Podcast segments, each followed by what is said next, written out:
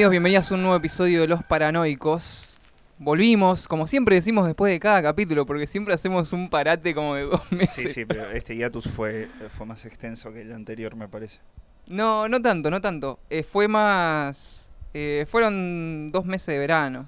Creo que el, el más largo que tuvimos fue, bueno, no importa, fue hace un tiempo. ¿Muchas venimos- o pocas películas en estos dos meses? Bastantes, suficientes Bastantes. creo. Yo más o menos. Tuve mi periodo. A principio de año arranqué muy mal y después, mediados de febrero, bastante. Yo al revés. Arranqué muy bien mirando dos o tres películas por día y de repente no miro nada. Me pajeé. Mi nombre es Leo Churco. Yo soy Tomás Romero Luisi, pero al revés. Eh, pero bueno, eh, nada, estamos acá de nuevo. Esta vez vamos a hablar sobre una película que nos encantó del año pasado, de 2021, que es Titán, de Julia Ducournau. Que nos encantó, que nos mató, que nos conmovió. Sí, nos... Todo, todo junto, todo, ¿no? todo. Y encima Mar de Plata. Encima lo vimos, yo la vi, me acuerdo el día que se estrenó acá en Argentina, creo que no se estrenó antes de eso, y después al día siguiente hicieron otra función porque estaban agotadas las que esa es entradas. la, la que fui yo. Esa es la que fuiste vos, exactamente. Este, pero antes de pasar a hablar de Julia Ducournau, de Titán y de todas estas cosas que nos volaron la cabeza, De Mar de Plata ya hablamos igual. hablamos en el capítulo anterior, exactamente, y ahora vamos a hablar de Spider-Man eh, No Way No Way Home. Sí, sí. La- Y de la relación de Zendaya con, con Tom Holland. No, mentira, no somos ese podcast. Pero sí vamos a decir que igual la bancamos a Zendaya. vos. Yo la banco Igual a está todo bien con Zendaya. Está A Tom bien. Holland sí, pero a este no, al otro Tom Holland, ¿Cuál es el otro Tom Holland? el director. Ah, sí, el de Chucky, el de Fright Night. Este, sí, obvio. Eh, de Spider-Man. Sí, Spider-Man en cartelera, amigo. Yo el otro día fui al cine y no lo podía creer esto porque... Sí, es. Igual no es nada que me sorprenda, digo. Ya pasó con Endgame, pasó con un montón de películas de Marvel. Pero lo que me rompe mucho los huevos es que yo quería ver Licorice Pizza de Paul Thomas Anderson, que todavía no la pude ver. No sé si vos la pudiste ver. Yo tampoco. Estuve a punto de hacerlo ayer porque estaba ya devastado porque acá en zona oeste, en Luján, para ser más precisos, en la franquicia si Cinépolis. Cinépolis ex Village, eh, duró una semana. Una semana estuvo en cartel. cartelera. No, no me volví a fijar si sigue estando en los otros Village. Es posible que en, en Capital En el de Recoleta, tal vez. y en ciudades más grandes posiblemente esté, o nosotros pensábamos el otro día, puede ser que también esté en el, en el Lorca, este, no sé, nosotros no llegamos a verla en cines, eh, por distintas cuestiones, qué sé yo, no importa las cuestiones que sean, digo, por una semana no alcanza para que la gente vea esa película, y me rompe también mucho los huevos que digan eh, desde el cine, che, no funciona esta película, saquémosla. Yo mismo el otro día que fui al cine, que fui a ver una película de la que voy a hablar en La Buena, la Mala y la Fea al final del capítulo, que no- les dejo ahí picando en, en dónde caerá.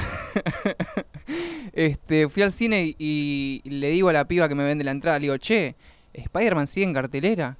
Sí, me dice, sí, hasta que no salga la nueva de Batman no se va a ir de cartelera. Shit. Y nada, no sé, me duele, me, me- me resulta muy triste que eh, películas eh, con, con más amor al cine, que son más inteligentes, no puedan sobrevivir eh, en el mercado, digamos, ¿no? En la industria.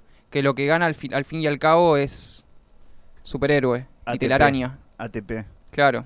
PG-13.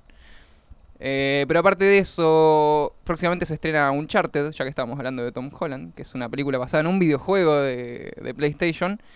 Y que va a durar, va a ser otra poronga que dure un año en la cartelera, Sí. que no le tengo nada de fe. Igual eh, de Batman la voy a ir a ver. Sí, yo creo que también, yo creo que también. Por ahora que Robert Pattinson es el nuevo Daniel Day-Lewis. como- No sé, viste que son esos actores que se vuelven locos. Recién estaba leyendo que en la última de Michael Bay, que actúa Jay Gyllenhaal, se volvió loquito y le, le pidió la cámara para filmar sus propias escenas. Otra que Christian Bale, cuando que hacía lo mismo, que se autofilmaba, eh, le, le robaba el, papel al director. Sí, no sé qué onda. Debe ser por la hermana que acaba de dirigir una película. Claro, claro, claro, sí, y, bueno, verdad. y no quiere ser menos. Que tuvo críticas bastante malas, o sea, divididas, divididas ¿Cómo esa es película. la actriz Olivia Colman? ¿eh? No, Eh, sí, algo así. Sí, sí, si Bueno, mal no recuerdo. y ella es eh, Mag- Maggie... Maggie Gyllenhaal, Maggie la Gyllenhaal. de, de Secretary. Sí, exactamente. Peliculón. Peliculón. ¿Con quién era? ¿Con James Spader? No. No recuerdo ahora. No, no sé si era James Recuerdo que la- Spader, no la vi entera, la vi en ISAT. pero lo ubicás a James Spader. Sí, sí, sí. Sex James- Lies and Video. Sí, James Dios le decís vos. Sí, James Dios Spader. Este, bueno, también se estrenó La Masacre de Texas en Netflix. No la pude ver todavía, como dije, no estoy viendo muchas películas últimamente, lamentablemente. Eh, pero nada, no sé, seguramente la vi esta noche, no sé. Vos, la, vos no la viste, Tommy, tampoco, ¿no? La. Masacre de Texas. No, pero la tengo ahí. ahí Dicen en que no está mal, ¿eh? Bueno, en Netflix igual subieron como 12 películas de Almodóvar. Sí. En buena calidad. Yo volví a ver Kika, ahora después del, de la noticia de- del fallecimiento de Verónica Forqué. Y mm, están muy bien. Está muy bien el audio. Bueno, es como las películas europeas de los 90, ¿no? Ese Claro. audio. Independientes. Sí. Y bueno, pero no, no, se ve, se ve muy bien y está bueno que suban eso. Y hay como un par de cosas en Netflix ahora que llaman un poco la atención. Es que, ¿sabes qué pasa? Que... Shin Yas, eh, la serie de, de Kanye. De Kanye West. No, paso. No, bro. ¿Cómo? Por favor. Jesus. Este, no, ¿sabes lo que pasa? Creo que, que Netflix está dando cuenta que está perdiendo terreno. Sí. Y van a tener que hacer algo distinto, porque si no se van a quedar sin público. Eh, nosotros claramente no somos parte de ese público, o sea, ta- estamos al tanto de las cosas que suben, de que, qué sé yo, puede estar buena algunas cosas que suben, pero digo, yo no soy del público, entro a Netflix a ver qué veo. Y vos No, tampoco, o sea, yo nosotros no, tenemos yo no, claro. yo entro a Netflix a ver qué subieron y me voy a, a descargar algo. Pero cada tanto sí tanteo qué es lo que suben. Claro. Bueno, eh, no sé si estabas al tanto de esto, Tommy, le cuento a los oyentes también. Eh, esto, esto fue una controversia muy graciosa, que tengo acá anotadito lo que sucedió para, para contarte. En China censuraron Fight Club, no sé si estabas al tanto Sí, de, algo. de escuchar eso. 23 años después de que se estrenó la película la censuran. Lo que hicieron fue sacar el final eh, en el que el narrador le dispara... eh, eh, Edward Norton, ¿no? El narrador Sí. le dispara a Tyler Durden, que es Brad Pitt. Eh, perdón si le estoy spoileando la película, pasaron 23 años, gente. Vean Fight Club si no la vieron. Este, bueno, y, y explota la ciudad, ¿no? Este, toda este, esta metáfora al final de la película. Y en cambio en China lo que pusieron, eh, pusieron unos, unos intertítulos en una pantalla negra que decía, lo tengo acá anotado, eh, decía, gracias a la pista dada por Tyler, la policía descubrió el plan rápidamente y arrestó a todos los criminales, previniendo que la bomba explote. Luego del juicio, Tyler fue llevado a un hospital psiquiátrico y recibió su debido tratamiento. Fue dado de alta en 2012. Yo pregunto, ¿siguen sonando los Pixies o no? Eh, no sé, no tengo ni idea. Pero con Where is My Mind y con que se lo llevan a Tyler Durden al, al manicomio, creo que sí, estaría bien. Este, y bueno, y salió Fincher eh, a decir, eh, o sea, una huevada me parece el, intertítulo este que pusieron, ¿no? Como de sacar el, final completamente. Y salió Fincher a decir eh, que si no le gustaba la historia que, que narraba la película, ¿para qué carajo compraron la compraron para distribuirla, no? Porque si le van a cambiar el final, que hagan su propia película a ellos, porque están al fin le están modificando la, la esencia de una obra que hizo otra persona. Este, nada, bueno, tema censura, ¿no? Obviamente que siempre sucede esto. La conspiración de TikTok, diría Dross. Este, bueno, nada, eso. Eh, por lo visto, Fincher también decía que, que el final que pusieron ellos es más, más eh, similar al, a lo que era el final del libro en el que está basada la película, pero este no, no creo que haya sido el, el motivo por el cual los chinos este, censuraron la película, sino porque están locos por el poder, creo, ¿no? Y como porque no se le vaya ningún soldadito de la fila. Y sí, estén todos eh, ahí. O sea, o sea, si es un país que controla la cultura también, es lo que, lo que Sí. consumen y lo que no. Sí, está, está en camino a controlar, y si no lo hace ya, lo que piensa la, su propia gente. Haciendo esto, lo están haciendo claramente. O sea, es un paso para, hacia eso. Sí, pero Creo. tampoco están muy lejos de los países de Occidente que dicen ser países libres y no lo son también.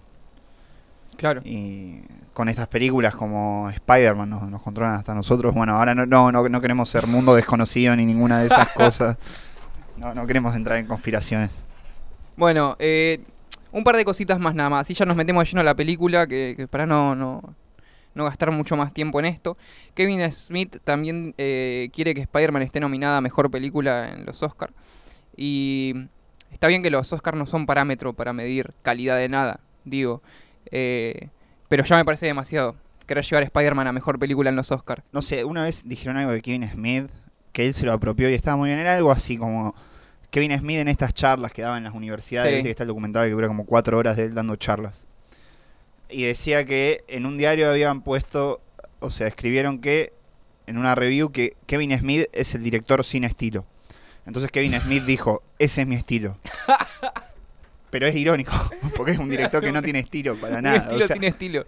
Ponele que tiene las primeras, que son eh, Clerks o Chasing Amy, eh, Dogma.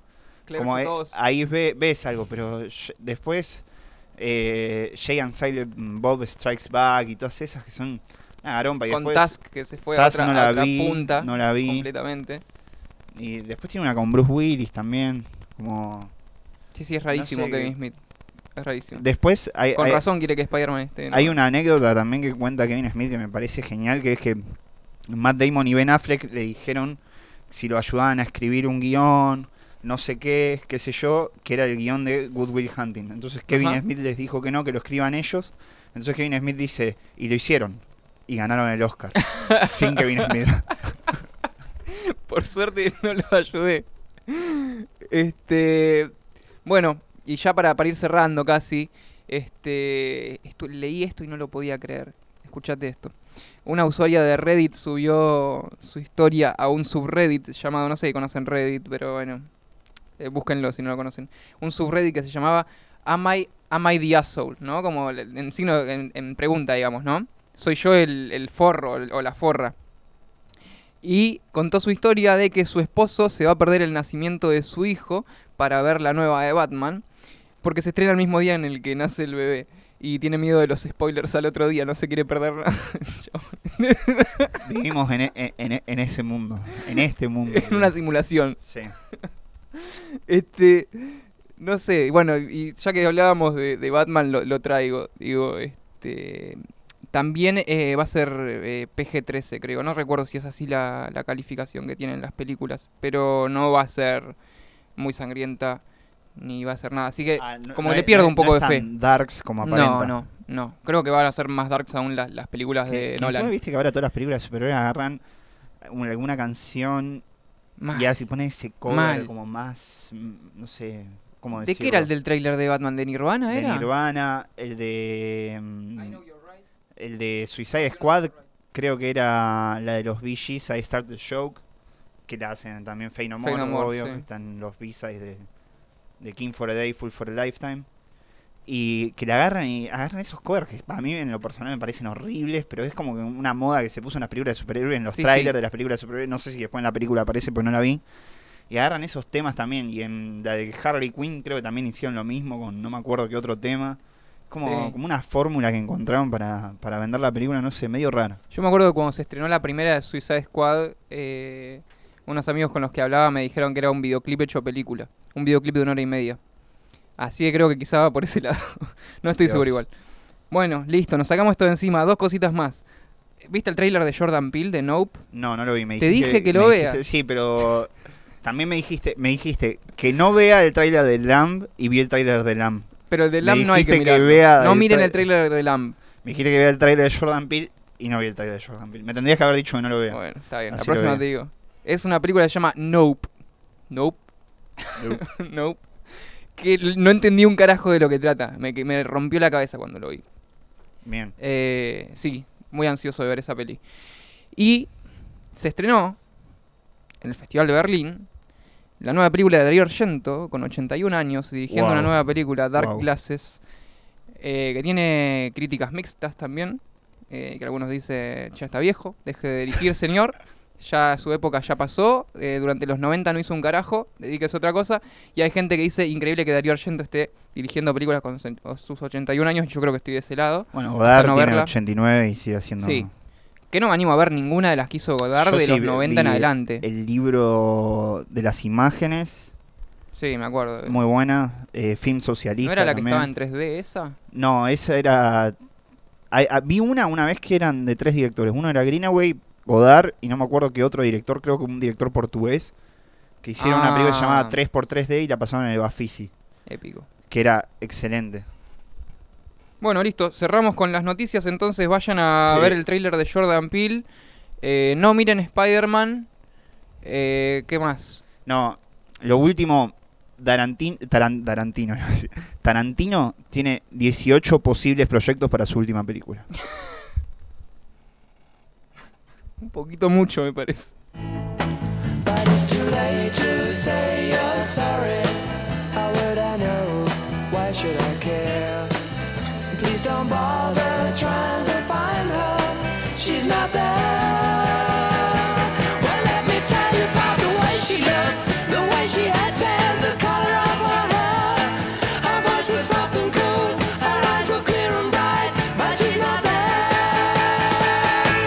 Bueno, llegamos al plato principal, a lo que nos reúne hoy, que es una película que ya la nombramos al comienzo, la película es Titán, película del año 2021 dirigida por la gran Julia Ducournau, Ganadora de la Palma de Oro. la segunda mujer en la historia en haber ganado la Palma de Oro después de Jane Campion. Eh, película que vimos en el Festival de Mar del Plata del 2021. Hablando de Titán, obviamente, de nuevo. Eh, un peliculón. Eh, yo creo que no me alcanzan las palabras para decirles cuánto tienen que ver esta película, si es que les gusta el género, obviamente, el cine de género. Mm, eh, y, y cómo nos rompió la cabeza, como hablábamos al principio del podcast, cómo salimos del cine después de verla, yo no lo podía creer. Eh, antes que nada, gracias a Martín Grisafuli, no sé si estará escuchando esto, pero gracias a él pude ver la película que tenía seis entradas que le sobraban y estaban agotadísimas.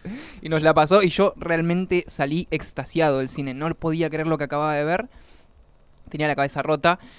Eh, y, a ver, a la hora de, de estrenarse esta película, eh, todo el hype que hubo antes de que se estrene, Fue la gente- muchísimo. sí, la gente no sabía de qué iba a tratar la película y la frase que tenía, eh, que, con la que la película se promocionó, cuando todavía no se sabía sobre qué trataba, era, decía, titanio, metal altamente resistente al calor y la corrosión. Era la única descripción que tenía la película. Wow. Y después de verla por segunda vez, como la vimos para hacer el podcast, creo que tiene mucho sentido esta frase.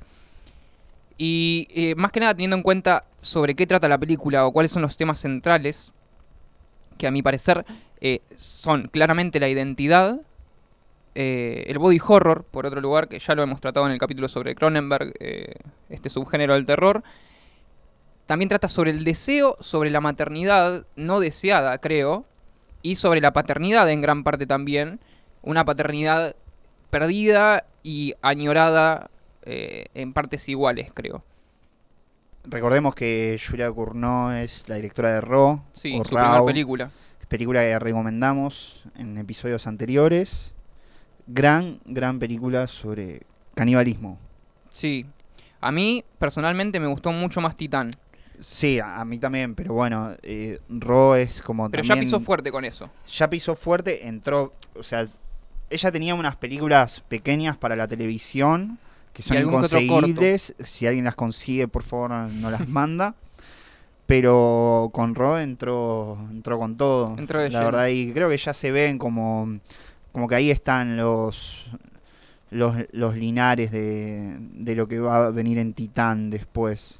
Y lo que, lo que tiene por delante, que tiene un montón de carrera por delante y que estamos súper ansiosos de ver qué más hace, sobre todo después de esta película que como decimos es impresionante. Pero bueno, pasemos directamente a la película. ¿Te parece si vamos cronológicamente cómo arranca la película? Tratar un poco sobre la trama. Antes que nada les avisamos que va a haber spoilers acá. No es una película que no se pueden perder. Eh, escuchen hasta cierto punto y cuando digan estoy por spoilearme, frenenlo. Porque realmente se van a impresionar con esta película. En muchos sentidos. Sí. Bueno, la película arranca con eh, la pequeña Alexia. Sí, pero antes de que se nos presente el personaje, y esto me parece muy interesante, porque está bien, tenemos a Alexia, que ella es nuestra protagonista eh, a lo largo de toda la película, pero antes, la película empieza como con una anatomía de una máquina, que al principio no entendemos bien qué es, porque vemos como tubos y escuchamos un motor y ahí como que empezamos a entender que es un auto, ¿no? Que es la parte de abajo de un auto, que es eh, eh, por debajo de la piel del auto, ¿no? Digamos lo invisible a los ojos. Porque es todo el mecanismo interno con el que funciona el auto que nosotros somos, no somos conscientes de eso mientras estamos sobre el auto.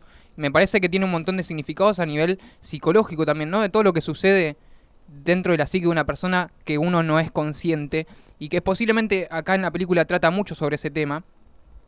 Y, bueno, nada, como vemos los, los mecanismos internos y vemos mucho aceite también, vemos eh, el, metal y todo esto se puede relacionar con, con la- lo que es la escena siguiente. Perdón, ahora, ahora volvemos a lo de Alexia, pero primero tenemos un- esta escena de, los, del auto, del mecanismo, que, en el que el aceite es la sangre y en el que el metal es el hueso. Y se nos presenta a Alexia, como decías vos, Tom. Que está en el auto con su padre, su padre manejando, ella en el asiento de atrás y ella eh, está haciendo como un, un ruido de, con la boca, Sí. de como si fuera el, el- el auto acelerando, como Sí. si hiciera un Mickey Mousing de, de- de- del auto acelerando y el padre se enoja cada vez más con ella. Sí, y ella también como que, como si estuviese manejándolo, ¿viste? Como Sí. que patea el asiento del padre, como manejándolo, como pisando el acelerador. Sí, Y sí, como decía, como decía toda la, la- la- la mímica de, de ella manejando el auto y, y generando el ruido propio de- de- del auto acelerando. Y el padre no quiere saber nada. Y el padre no quiere saber nada, se enoja con ella y en un momento cuando trata de, de- de- de cortar el, el- el juego a la niña, chocan. Sí. ¡Pum! Golpazo. Todo el cine se queda callado. Nadie Eh, dice nada. Es, es excelente como está filmado eso. Sí. Y también Porque me es como que está dentro del auto y de la nada es como un, un plano general de lejos, plum, y, y Sí, vemos la ventana como, la como cabeza. la cabeza contra, la ventana. Después no sé si después eh, la vemos en el hospital Sí. Y o, o primero están los títulos también ahí. no, es un poquito después. Que tiene mejor template de la Sí, historia. template increíble. Este, pero también tener en cuenta que lo que, causa, lo que causa el accidente es la búsqueda de atención de ella hacia el padre. Es algo que también vuelve a aparecer. Esto lo, hablábamos con mi novia cuando estábamos volviendo a ver la película. Digo, está todo tan bien, está todo puesto en su lugar, está todo donde debe estar. Cada cosa tiene su mínimo significado, por más, por más mínimo que sea, digo, cada cosa tiene su significado. O sea, que ella esté buscando la atención del padre de esta manera, que es lo que causa el accidente. Después ya vamos a tener otras cosas ahora cuando vamos avanzando sobre el padre. Pero cuando, eh, lo mismo que lo, que hablabas vos, Tom, recién, ¿no? Vamos a- Acá nos metemos de lleno al body horror del que hablábamos hace un cachito. Eh, después del accidente, primer plano es eh, carne, es hueso, es lo contrario a los planos del auto que estábamos viendo. Es los mecanismos internos invisibles de, de cómo funciona el ser humano, ¿no? Eh, eh, mientras a ella le están operando la cabeza para ponerle Pero con esa simbiosis, como decís, de la operación con la placa de titanio en el cráneo. Exactamente, y eso me parece súper interesante el hecho de que ella se convierta como en un híbrido de entre máquina y humano, ¿no? Mm, No, no llegaría a decir cyborg, pero, pero algo similar, ¿no? Como un híbrido, una mezcla, Sí, como algo post-humano. claro, que está un poco más allá, digamos, ¿no? Eh, y también me resulta interesante que, bueno, ahí tenemos esta pequeña, este pequeño plano con el que se promocionó la película también, que, es la nena, ella, Alexia de chiquita, levantando los brazos, ¿no? Con, con, con todo un armatoste atrás de la cabeza que le sostiene la cabeza justamente, co- como con la espalda, para que ella se pueda mover. Y la, los- la doctora le dice a los padres, fíjense eh, con cual- cualquier señal motora, motora, o de dirección, dice. Todo esto volviendo a referir como al auto, o, yo lo veo así, ¿no? Como volviendo a recalcar sobre el tema del auto o automóvil y qué importancia que tiene el prefijo auto también dentro de toda la película. Automóvil, eh, eh, si, no estoy equivocado, es como... eh, se refiere etimológicamente a algo que se mueve por sí mismo, no porque que se mueva solo por sí, ¿no? Pero como que no necesita de fuentes externas para moverse, como puede ser un riel. Eh, o sea que auto es lo que se hace por sí mismo. Y, esto también, como ella, ella la vemos en ciertos momentos también accionar de forma automática. Y como me parece como que este prefijo como que tiene una mm, importancia bastante clave a lo largo de toda la película. Bueno, después, como dijimos, vienen esos super títulos. Supertítulos, después de que ella le da un... sale del hospital Sale y le da un beso al auto. Y un abrazo. y un sí, abrazo. Sí, sí, es, es Ahí ya- excelente. Que es su primera reacción des- después de salir del hospital. Claro, después es de lo la primero que operación. Lo hace. primero que hace es como está ahí con su papá y su mamá, cero pelota a sus padres, va y abraza el auto. Y, y esto también ya nos dice un montón sobre el personaje, por tan pequeño que es. Como que siente más eh, afecto hacia los motores o los autos que hacia las personas. Y por esto creo que también que es, en gran parte, más allá de que es una película de, género, que es una película también de personaje, porque los cambios que sufre Alexia a lo largo de toda la película son increíbles. Más que nada en, este, en esto que te decía recién de, del afecto hacia las personas, eh, en menor medida del afecto que tiene hacia los autos. Tenemos los títulos, estos hermosos, que son como radiografías de los que hablábamos, y viene un plano secuencia que cuando lo vi en el cine me quedé con la boca abierta. Un plano secuencia para la gente que no está enterada del tema, que quizás no, no- tiene mucha idea de cine, es un plano en el que la cámara empieza a rodar eh, y no corta, eh, al menos como por una escena. Hay varias películas que están hechas en forma de plano secuencia, Victoria es una de ellas que la recomiendo mucho. Eh, está el arca rusa también. No, como que se dice acción, empieza a rodar la cámara y está todo coreografiado. La cámara no corta, no, es que por medio de montaje vamos a otro plano, sino que la cámara se mueve y sigue a los personajes hasta que termina donde tiene que terminar y corta. Y puede durar, no sé, este plano durará 5 o 4 minutos, es impresionante. Pero puede durar un montón de tiempo, como Victoria que decía que dura más de dos horas la película en plano secuencias. Realmente impresionante. Eh, bueno, ¿qué, qué vemos en este en este plano secuencia? Ella, ella entra como un como fuese un garage, algo así, que- como que eh, entendimos que ella es bailarina, ¿no? Sí. Que ella va a este lugar en el que hay un montón de gente, un montón de chicas, Es un montón de bailarina, autos, pero a la vez se exhibe como una con- stripper, con su auto.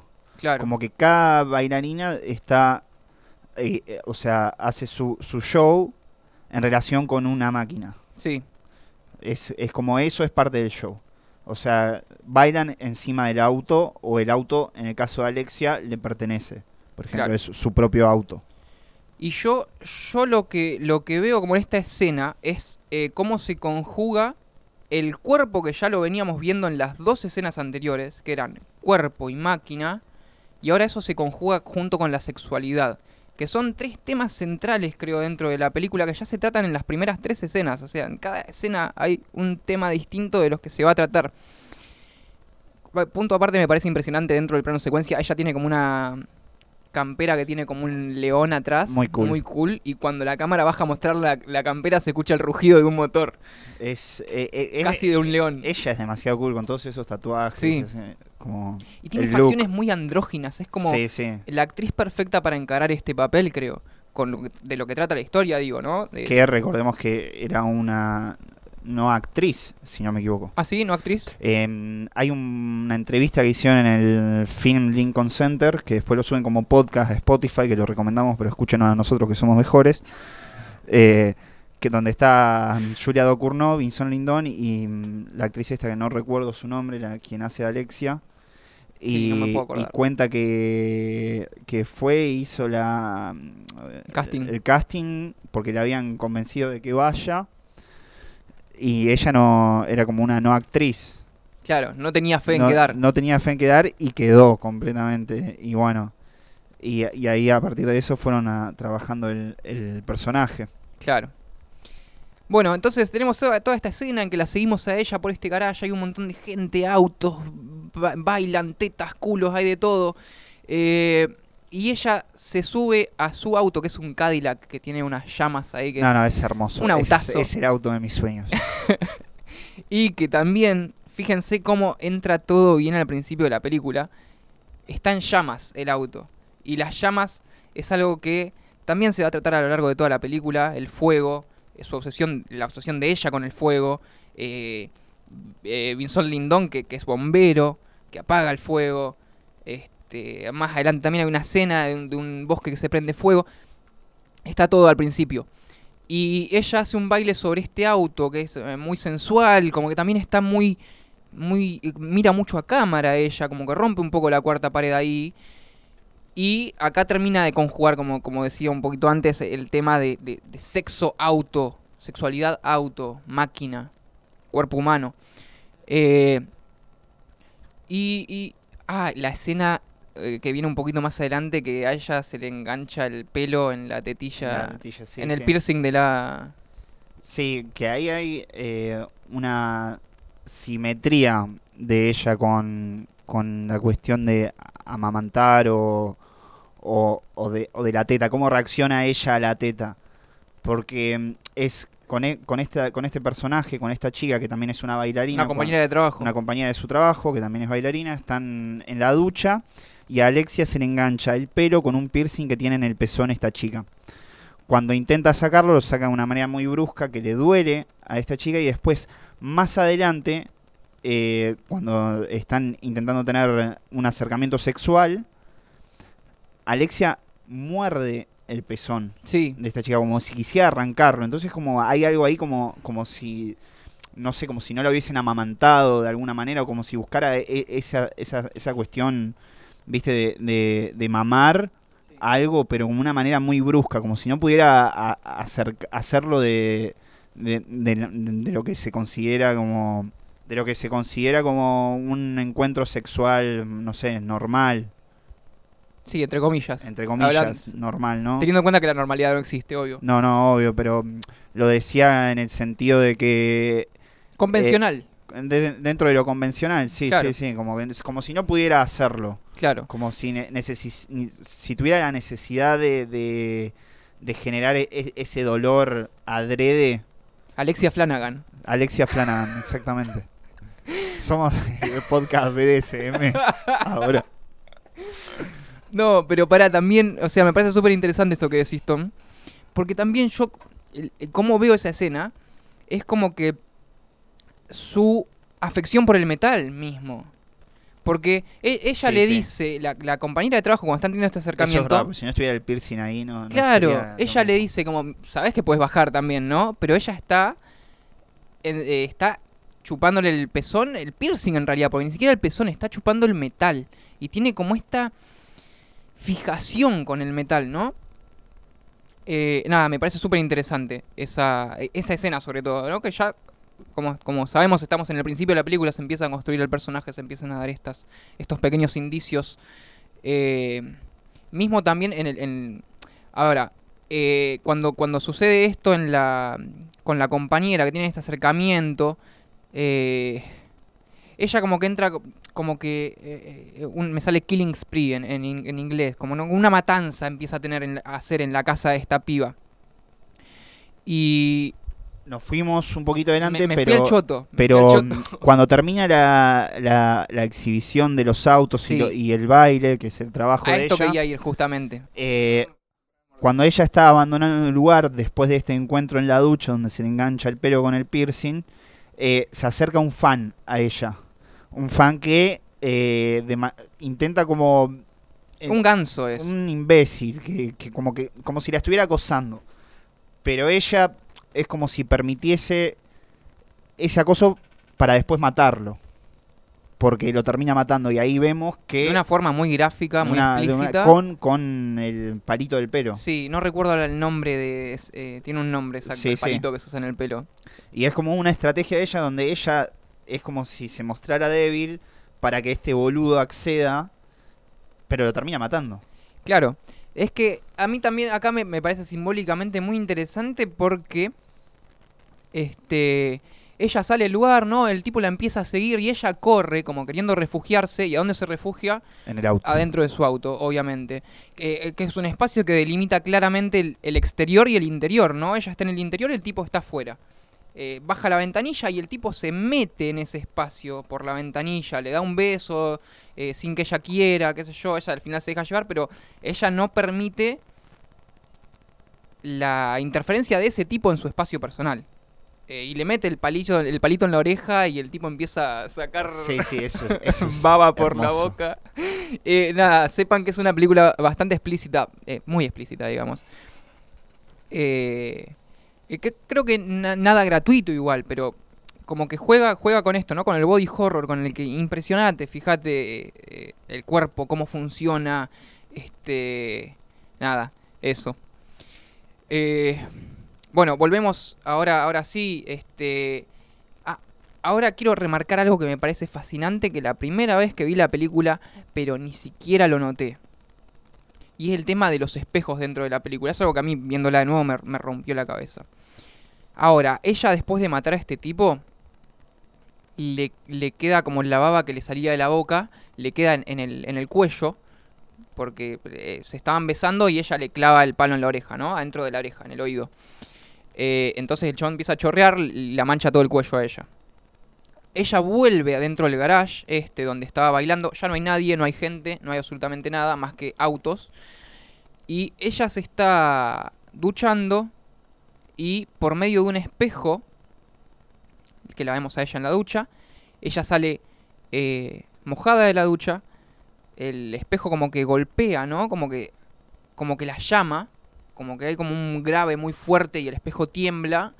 Y ella no sabe bien qué es sale de, eh, por medio, o sea, la vemos salir por, el, por medio del espejo, es un plano muy, muy particular, que juega con, con las perspectivas, y, y ella sale desnuda y mojada a tener sexo con el auto. Si escucharon bien, sexo con el auto. Porque esta es la película que... No, no voy a decir nada, no quiero spoilear antes de, antes de tiempo. Eh, pero eh, sí, sí, ya está. Eh, miren la película a partir de ahora porque voy a spoilear un poquito nomás. Es la película en la que una mujer se embaraza de un auto. Eh,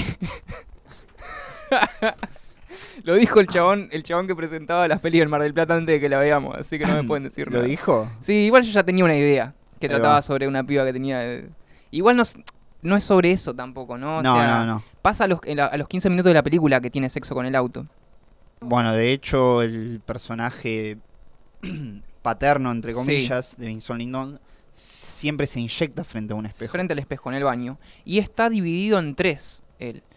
Y, y, y- hago una posible interpretación, no digo obviamente, pero me, me- parece muy interesante porque pensamos, pensar la película de que siempre la paternidad, la maternidad y lo filial están en- entrelazados y cambian de lugar todo el tiempo en la película. Entonces me parece que tiene cierto sentido que el tipo esté, esté dividido en tres en ese plano de la película. Pero, digo, su- el espejo también tiene su parte, tiene su parte metálica, ¿no? Que me parece también tiene mucho sentido con lo que trata la película.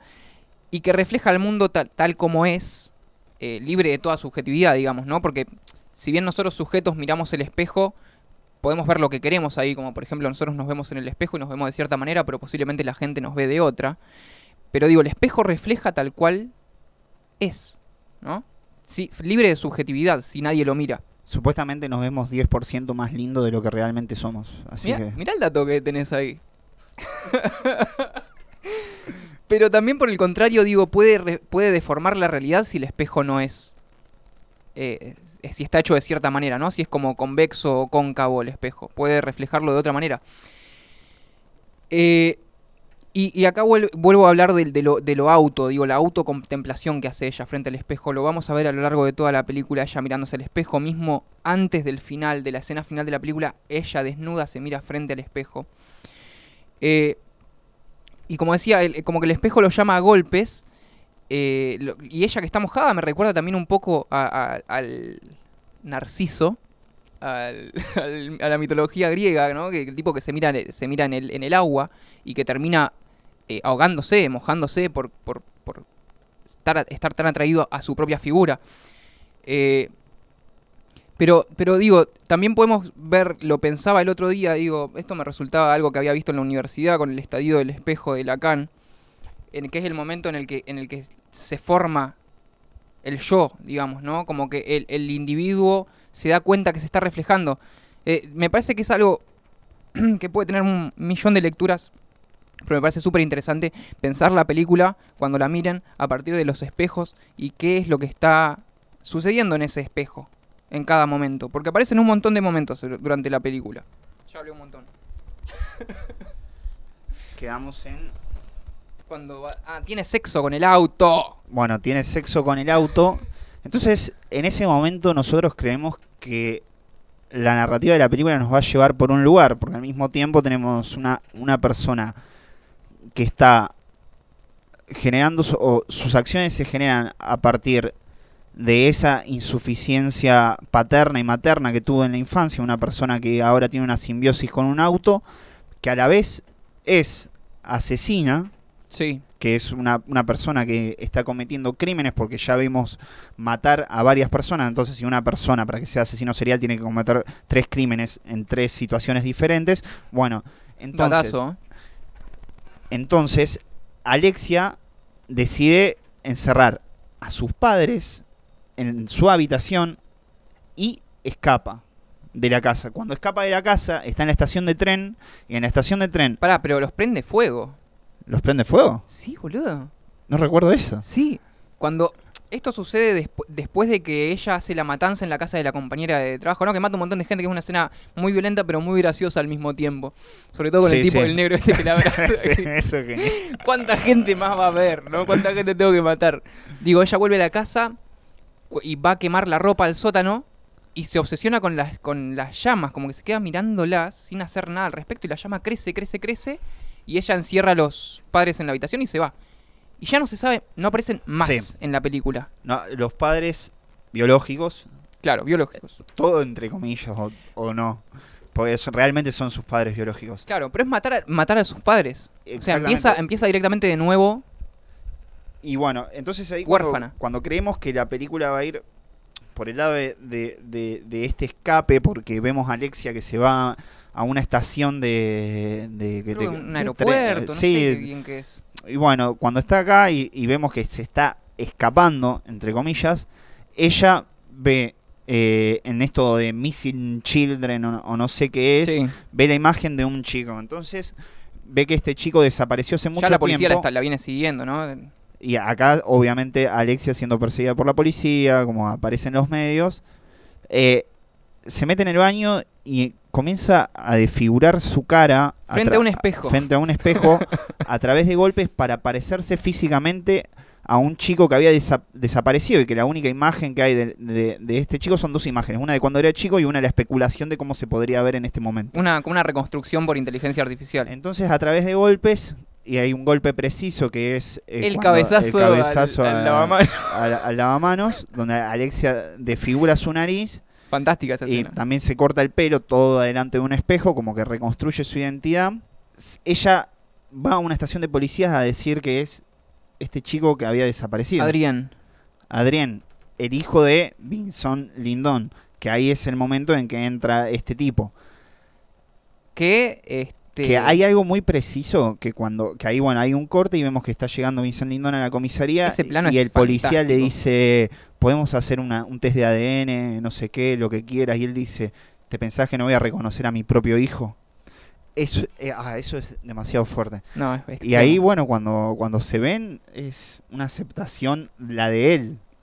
La de Él, es- él es rompe en como- llanto sí. directamente. Y, y como Galexia, que a partir de ahora, Adrián, Adrián sí eh, es- está como. eh, Como que realmente. No, no, no sé si es consciente de lo que está haciendo. Posiblemente a un nivel subconsciente, digo, pero. Pero como que no, como que no, no, no es el lugar que quiere estar. Y por un largo tiempo no es el lugar que quiere estar. Lo vemos un poco más Sí. adelante, como que ella quiere escapar de, de todo esto. Pero Bueno, yo creo que acá la película es donde por fin se puede decir que se escapa de cualquier convencionalismo, porque uno puede pensar, bueno, va a ir por el lado del serial killer que se escapa y lo Tal persigue cual. la policía y no. y que no, y coge no. con un auto eventualmente. Y- Está muy bien hecha esa escena, dicho Sí. sea de paso, muy efectiva. Es, genial, pero la película agarra una dirección, es, es como si te dijera en la cara, ah, ¿pensaste que iba por acá? No, No. va a ir por un lugar completamente distinto, así que como prepárate. Este, bueno, y la estrategia de Alexia para que eh, Vincent Lindon, que, que se llama Vincent, de hecho, el personaje de él, que es, el, es un capitán de, bomberos, de, una- un cuartel de bomberos, eh, la estrategia de, ella, o de Adrián, mejor dicho, es no decir una sola palabra, para no venderse, ¿no? Para que no... O sea, que no se den cuenta que tiene voz femenina, que no es un, que no es un chico. Bueno, se lo lleva a su casa, eh, Vincent Lindon, de- o sea, ten- tengamos en cuenta que que este es un padre que perdió a su hijo hace mucho mucho tiempo y tengamos no, no, no nos podemos hacer ni una idea en realidad de lo que debe ser eso y de lo que debe ser volver a encontrarse con ese hijo crecido siendo otra persona o sea las ganas que él es como tiene el documental este de Imposter. Sí. de lo traje como para material complementario. Es que exactamente, exactamente, es eso. Las ganas que tiene la, el padre, la familia en el caso de ese documental, de ver a su hijo ahí, que no está ahí.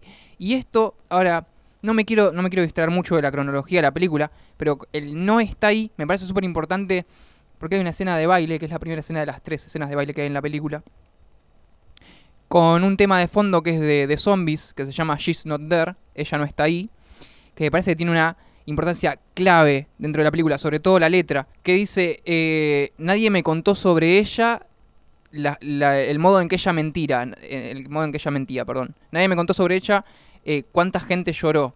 Pero es muy tarde para decir perdón, que creo que es lo que piensa ella, ¿no? Como ya está muy adentro de, de esto. Como que ya no puede pedirle perdón al tipo. Y después dice, ¿cómo, cómo lo sabría yo? ¿Por qué me importaría? Que, que es exactamente lo que pensaría Vincent Lindon. Si él no le importa ya, eh, ya lo aceptó, lo aceptó como su hijo a él. Eh, y el, el final del estribillo que dice, eh, no se molesten en tratar de encontrarla, ella no está ahí. Porque ya no es ella, ya no es Alexia, es Adrián ahora. Que encima hay más de una ocasión en donde le dice. Hay una muy particular, un poco más adelantada de la trama, ahora llegaremos ahí. Que le dice: No me importa quién seas o de dónde vengas, vos sos mi hijo. Es, Es una- fantástico. Es una locura.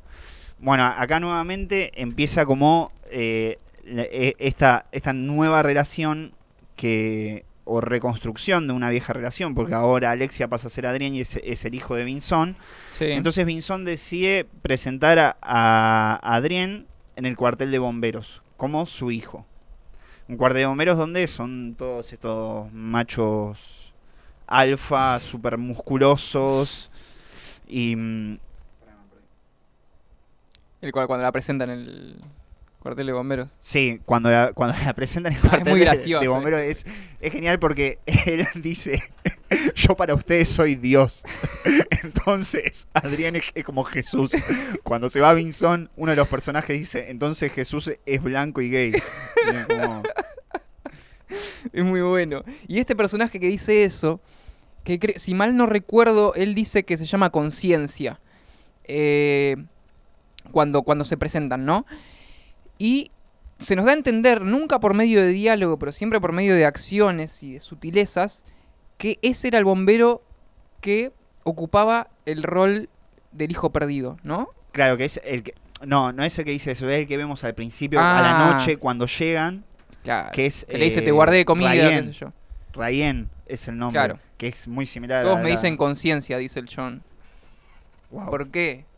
O sea, capaz tiene alguno, o sea, habría que verla de nuevo y pe- pensarlo, no sé, pero pero como que está este personaje también, que es como, o sea, es otro bombero en el cuartel de bomberos, en el que se nos da a entender que era como el hijo adoptivo del capitán, de Vincent. que de hecho tenía más un- una similitud parecida porque eh, en cuanto al color de test tal vez Claro. o, o a la contextura física porque Adrián Alexia barra Alexia eh, no se parece en absolutamente nada Nada.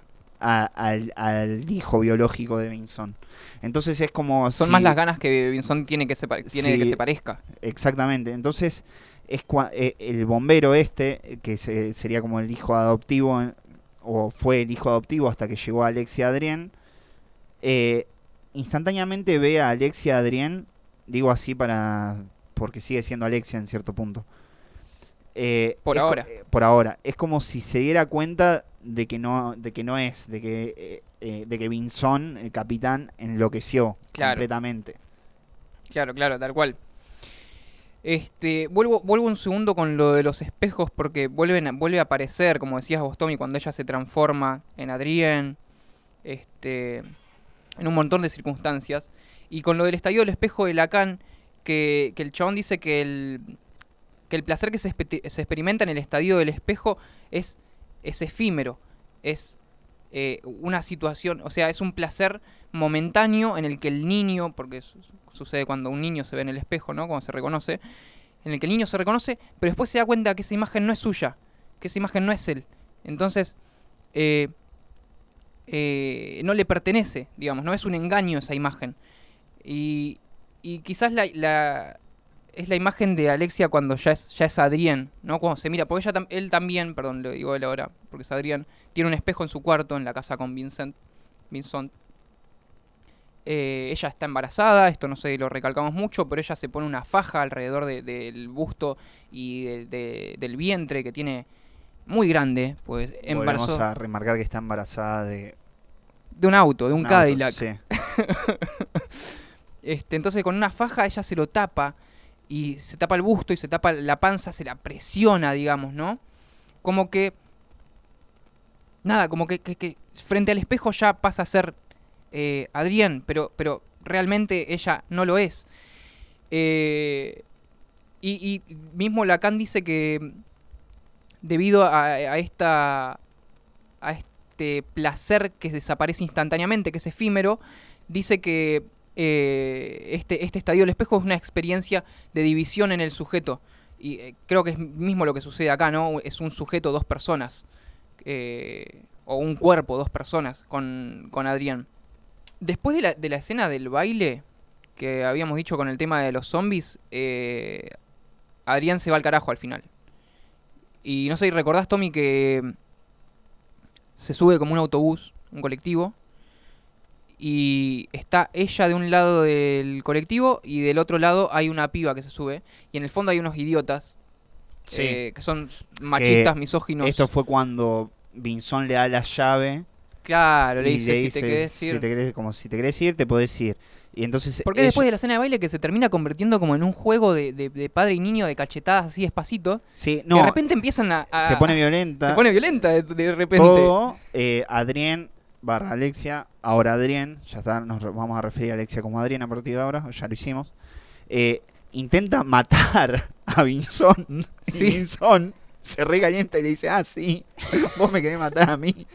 Pelea Y- con uno como un hombre, le Sí, dice. sí. Y medio como que se, se, se cagan a trompada, pero viste como cuando el típico padre bruto intenta enseñarle a pelear a su hijo. Claro. Y es así. Entonces agarra, eh, como que le hace una toma a Adrián y le da la llave. Y le dice como que podés hacer lo que quieras. Y ahí es cuando se va a tomar un colectivo, que está esta, esta misma escena que, comentaba recién, que está Adrián sobre un, eh, de un lugar, el pasillo, y del otro lugar del colectivo está una chica que se sube. Y en el fondo están estos idiotas que empiezan a, a hablar barbaridades y le empiezan a decir un montón de cosas muy insultantes a la piba. Y la piba mira a Adrián como en busca de ayuda, ¿no? Como, como le, le dice, no dice nada, en esa escena no se dice nada ellas dos, pero mira como, ayúdame.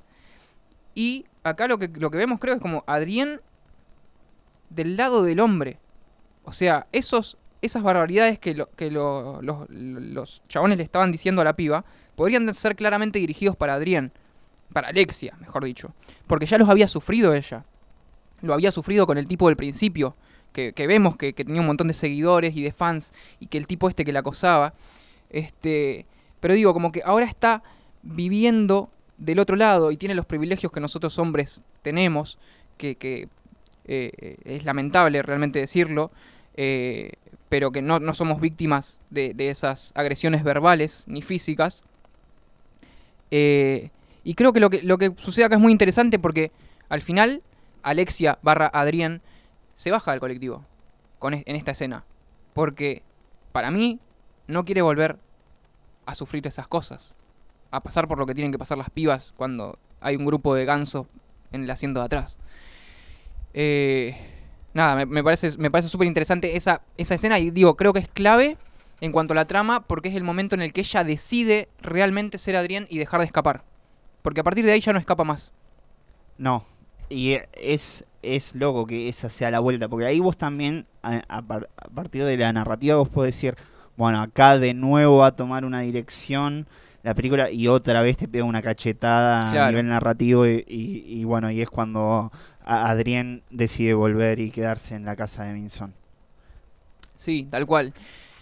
Eh, bueno, después tenemos. uh, hay una escena también que me parece muy interesante que es este cuando Adrián se pone el vestido de lo que sería su madre, entre No, comillas. Eso es loquísimo. es loco. Es, Es muy Me loco. parece loquísimo. No lo recordaba y esta, en este segundo visionado de la película me rompió la cabeza, sinceramente. Eh, no lo podía creer. Me había olvidado por completo de eso y fue como, wow. Sí. Este. Y, y como decía hace un rato, digo, como me parece que maternidad, paternidad y. No sé si se dice así, perdón, ¿eh? Filialidad, ¿no? Con respecto a los hijos. Eh, como que están entrelazadas todo el tiempo y se int- intercambian lugares. Acá tenemos a Adrián, que ya es hombre, usando un vestido de mujer, con su panza embarazada, que es un vestido que, que como que usaría que- que usaba Adrián Real cuando era chiquito, que por lo visto era de su madre. Perdón si estoy mareando con esto.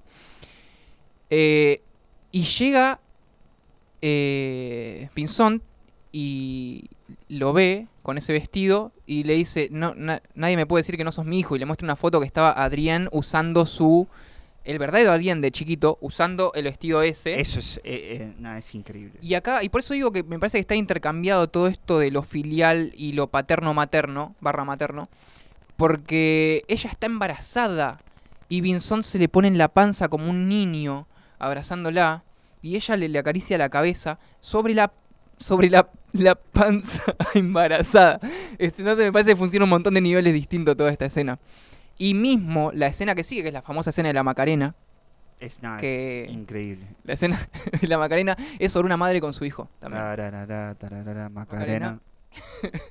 Esa también es una escena de una madre con su hijo, ¿no? Que está queriendo salvar a su hijo.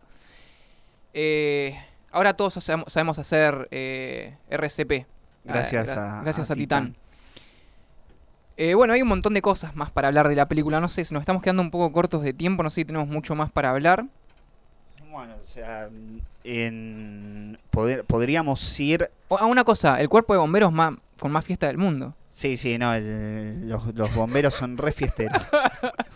No, pero bueno, hay, una fecha patria igual, creo. por- hay, hay una escena muy particular que es una de las escenas de baile. Podríamos ir a eso. Que Sí. es en el cuartel de bomberos, están todos festejando. No está Vinson, sino están todo el cuartel de- de ahí festejando y está Adrián. Entonces, eh, los demás bomberos festejando agarran a Adrián, lo suben a, un camión de, de bomberos para que baile, para que sigan festejando. Y cuando Adrián está arriba, es como si fuera una vuelta a Alexia, porque comienza a ser uno de los bailes eróticos como los que vemos al comienzo en el auto. Entonces ahí Sí. quedan todos estupefactos, como no pueden creer lo que Algunos está quedan pasando. incómodos y otros porque- quedan como asombrados. Porque solo Rayen era quien realmente sabía que, a- que, que Adrián era Alexia Claro. y que se estaba escapando de la justicia o de lo que sea. Y es como si todos estos bomberos quedan como, what the fuck? Es como, ¿por qué se está moviendo así? ¿Por qué, por qué baila así? Es en- muy, es muy loca esa escena. Y O sea, entra Vinson en Me, ese me un poquito a Blue Velvet, a la escena de baile arriba del auto. Sí. Tiene un, un toque de eso. eh. Sí, sí. Y bueno, y en ese momento entra Vinson y es como, uy, la puta madre, como... Es como, no, no que le da vergüenza, pero es como, mira lo que está haciendo. Y, y Y- agarra y- saca a todos del lugar. Adrián le baila a él. Le baila a él, le baila a él. él, así como para que, como, de- como si fuera una cuestión de aceptación, ¿no? Puede ser, pero digo, ella deja de bailar cuando él se va. Bueno, y a mí que- me parece que hay como una cierta atracción sexual sí, que sí, ella no entiende porque nunca tuvo este amor paterno. Claro, Entonces como que no, no sabe cómo agarrarlo, si agarrarlo del lado sexual o del lado de, de amor paternal. exactamente. Entonces hay como una confusión en el personaje. De hecho, lo que pasa después de esto es que Adrián vuelve a tener sexo con un auto. Sí, con un camión de bomberos. Con un camión de bomberos en- esta en vez. este caso. Sí, Co- Como si fuese poco. Con un camión de bomberos. exactamente. como si no les quedase claro qué está pasando acá. bueno, y está a punto de parir ya. La vemos como en un. eh, en una agonía terrible. Y. Eh, Vincent está súper borracho. En su cuarto, que se prende fuego también. eh, con, Bueno, con el, guri- con el whisky. Recordemos que pasan algunas otras cuestiones, nos adelantamos un poco en la trama para hacerlo No me más. acuerdo. Eh, eh, Vinson le da la garrafa en uno de los incendios, porque Sí. nosotros vemos a veces una, vemos una simulación de un incendio, donde en esa simulación del incendio, que es dentro del cuartel de bomberos, es loquísimo, una simulación dentro de una simulación. Eh, en esta simulación que están haciendo de un incendio, Vinson ve en como si fuera en, en- en- en una alacena o no sé qué, ve a una cuando abren ese mueble o esta alacena, no sé bien lo que es, hay como un niño prendido fuego adentro, todo calcinado. Vemos eso también. Eso es la simulación. Eso dentro de la simulación. Y más adelante, cuando hay un incendio real, eh, cuando ya Rayen se vuelve casi un enemigo porque quiere ir a delatar a, a Alexia o a Adrien, Pinzón eh, no se lo permite. Bison no se lo permite y lo mata. O sea, no entendemos del todo si lo mata o no, porque están en un bosque que se está incendiando y le da una garrafa. Yo creo que sí, porque hace una explosión de la Le puta da una garrafa y ahí no vemos lo que pasa por ahí. Probablemente sí, lo, lo mató. Porque ya no vuelve a aparecer tampoco. Bueno, tenemos, eh, antes de, de llegar a- acá al, al tenemos cuando vuelve, le- cuando la madre Ah, biológica mal. de Adrien va a la casa, Adrien, Alexia se despierta, eh, va, va a la- a- a- al living o a la cocina y, y Vin- Vinson le dice, "Lle- está- llegó mamá, no sé qué. Es muy, es extremo, es extremo. Es extremo. Que era como un personaje que no existía. Claro. O sea que Aparece una no- sola vez en la película. Nosotros, no- en- o sea, en algún momento te lo podés llegar a preguntar y decir, Es che, que mismo y la madre. Pinzón dice no tiene madre al principio de la película. Y después aparece. Como que él, él negando no la, la existencia de la madre a partir del divorcio. Eh, bueno, vamos cerrando, que ya no, nos quedamos sin tiempo. Llega el clímax de la película, el parto. Mientras Vinson se está misma. prendiendo fuego, él mismo se apaga como puede, ¿no? Porque se le cae el, el whisky encima, está re borracho, qué sé yo. No recuerdo exactamente por qué era que estaba borracho. Era después de la fiesta de, de bomberos, creo, ¿no? Sí. Bueno, y este ella, Alexia, barra Adrián, que ahora ya pasaría a ser Alexia en realidad, eh, está teniendo sexo con el, con el camión de bomberos, eh, empieza el trabajo de parto, una agonía terrible, va caminando como puede, porque todo esto, el cuerpo de bomberos es como eh, un complejo, ¿no? En el que viven ellos ahí adentro, como un barrio cerrado. Ella va como puede, ya es de día, hacia el cuarto de, de Vinson para que la ayude. Antes de llegar al cuarto se mira en un espejo y eh, se mete a la cama con él.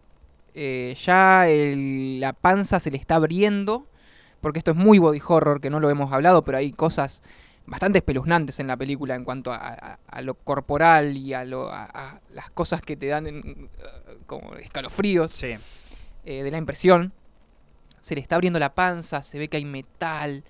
De eh, hecho, ella está lactando sí, aceite. aceite. Sí. O nafta, no sé qué, no, Sí, aceite sí, creo que es. como. Sí, el aceite que llevan los engranajes, me parece. Sí, es muy impresionante. Eh, bueno, y acá como que tiene como un lance, eh, le hace un lance como a Vincent, ¿no? Como que mismo lo mismo que hablamos hace un ratito, como que ella no entiende este amor. ¿De qué trata el amor paternal? ¿Qué es? Entonces como que se lo quiere garchar, corta, ¿no? Y, y él como que la frena y le dice, no, sos mi, sos mi hijo.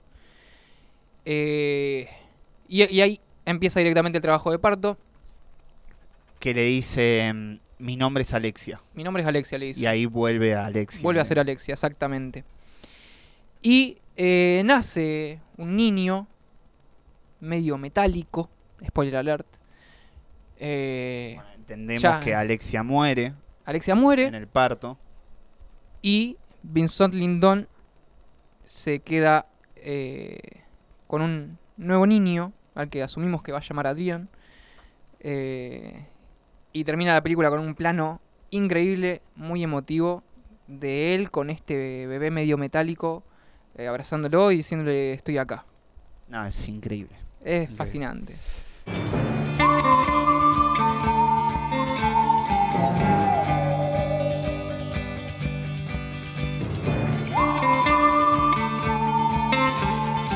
Bueno, como no nos quedamos sin tiempo, no vamos a poder hacer nuestra clásica sección buena, mala y fea, o BMF o B- BMF, como más le guste llamarlo. O Video Music Awards. Sí.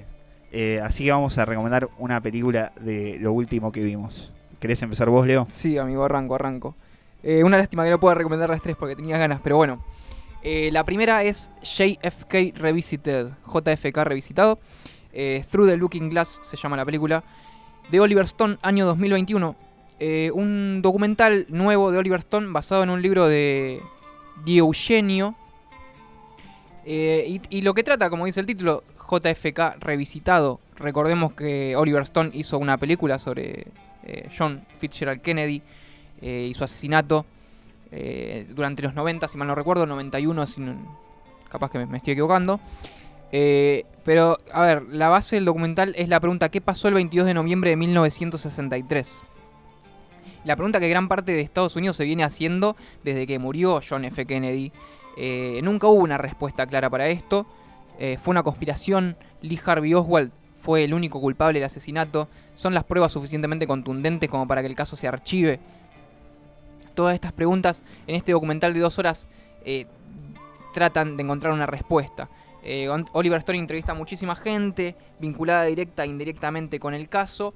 eh, y se basa en unos eh, documentos, esto es muy interesante, se basa en unos documentos que estaban clasificados durante mucho tiempo y que salieron a la luz hace relativamente poco, que no son de conocimiento público para gente que esté fuera de los Estados Unidos. Así que es interesantísimo el trabajo de investigación y la cantidad de material, de información que hay en este documental.